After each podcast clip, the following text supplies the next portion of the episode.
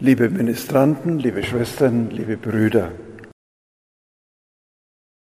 was muss ich tun, um das ewige Leben zu erben? Ein erstes dazu. Jesus fragt den Fragenden. Ein Sprichwort sagt, wer fragt, der führt. Stimmt das? Das hängt ganz von der Absicht des Fragenden ab.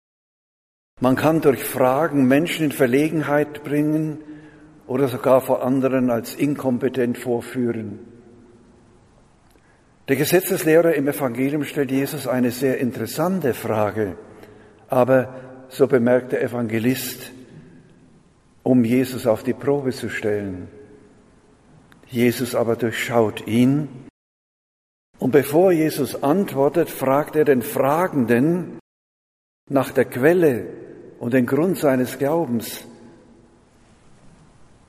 Was steht dort im Gesetz? Was liest du dort? fragt Jesus ihn. Der Fragende wird schlagartig zum Befragten.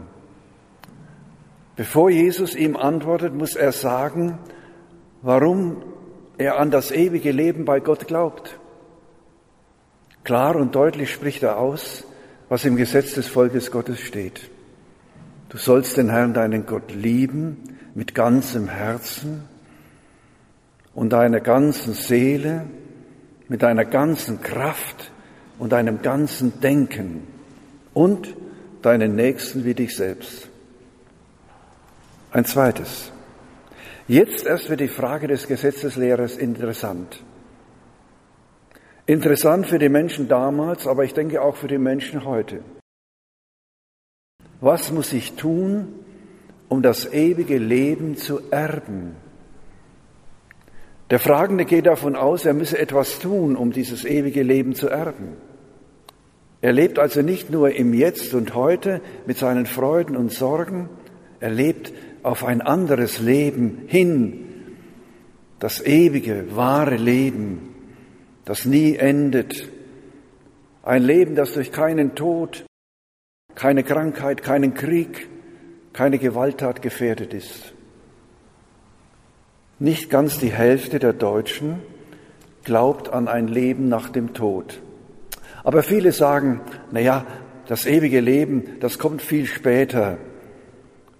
Darüber gibt es so viele verschiedene Vorstellungen. Das ewige Leben aber beginnt schon in diesem Leben, jetzt. Immer wenn ich auf Gott höre, mich für die Liebe zu Gott und zu den Mitmenschen entscheide, diese Wahl bestimmt alle Entscheidungen meines irdischen Lebens.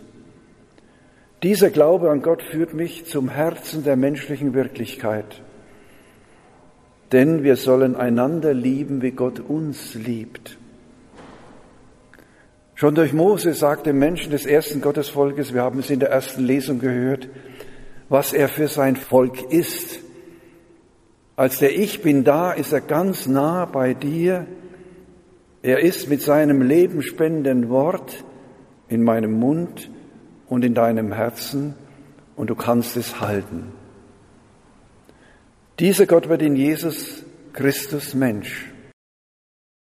Ihn offenbart die junge Kirche, so haben wir es in der zweiten Lesung gehört, als den Erstgeborenen der ganzen Schöpfung, als den Erstgeborenen der Toten, der durch seinen Tod am Kreuz uns mit Gott versöhnt hat und in dem die ganze Fülle der Gottheit wohnt.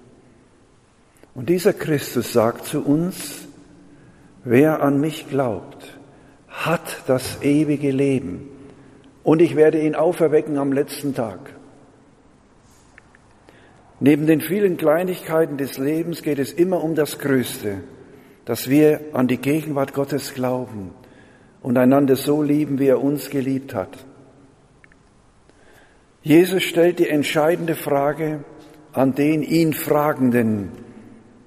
Was steht im Gesetz? Was liest du dort?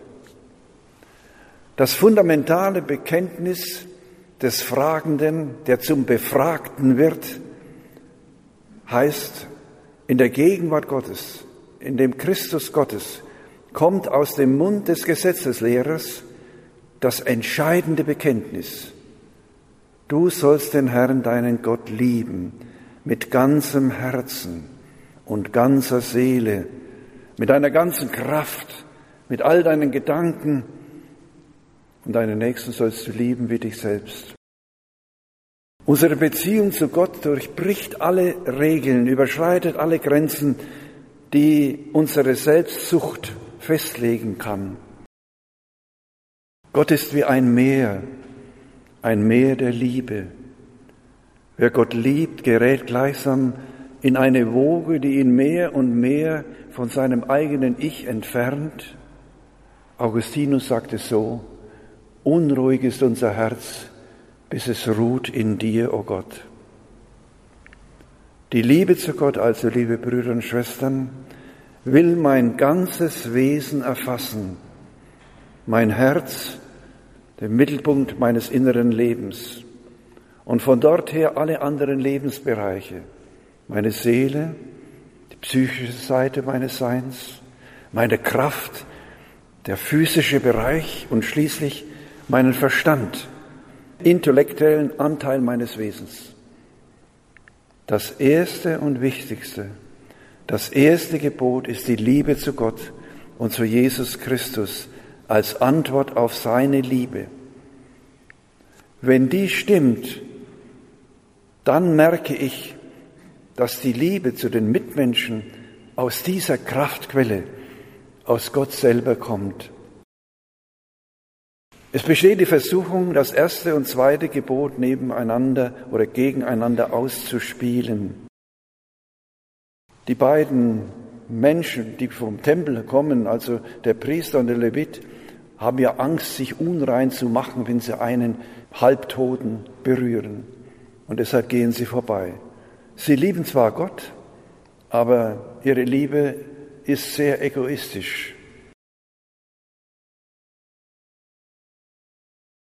Der Mensch, der aus der Liebe Gottes lebt, besteht die Versuchung, das erste und zweite Gebot gegeneinander auszuspielen. Die Liebe zum Menschen entspringt der Liebe zu Gott. Und die Erkenntnis Gottes setzt die Kraft der Liebe frei, führt zu einer neuen Offenheit, zu einer neuen Tiefe. Der Evangelist Markus sagt es ganz klar. Als zweites kommt hinzu, du sollst deinen Nächsten liebe dich selbst. Und jetzt kommt's. Kein anderes Gebot ist größer als diese beiden. Er verbindet also die beiden Gebote miteinander zu einem. Und Jesus bestätigt das Hauptgebot der Gottes- und Nächstenliebe. Er sagt zu ihm, du hast richtig geantwortet. Das ist das eine. Handle danach und du wirst leben. Es kommt also auf das Tun an, nicht auf das Denken, das Fühlen oder schöne Erfahrungen. Der Glaube soll nicht Gegenstand unverbindlicher Diskussion und Betrachtung sein. Nein, im Evangelium ist der Mittelpunkt das Tun. Was muss ich tun, um das ewige Leben zu erben? Das Hauptgebot der Gottes- und Nächstenliebe sind der entscheidende Impuls für unser Tun und Helfen. Handle danach und du wirst leben. Dann handle und geh, handle genauso. Wenn wir in diesem Sinn handeln und uns ganz in unser Tun hineingeben, werden wir selbstlos, geraten wir außer uns eben zu einer ausgewogenen Selbstliebe, genau wie in unserem Verhalten Gott gegenüber. Und das Dritte, wer ist der Nächste des Unglücklichen und der Hilfebedürftigen? Die Nächstenliebe denkt nicht von sich aus, Wem schulde ich etwas? Wem muss ich helfen? Sie hängt nicht davon ab, dass ich in einem bestimmten Verwandtschaftsgrad bin. Es hängt auch nicht ab von der Sympathie, ob meine Hilfe gefragt ist, sondern von der Hilflosigkeit des anderen und vom Mitleid, das in mir geweckt wird.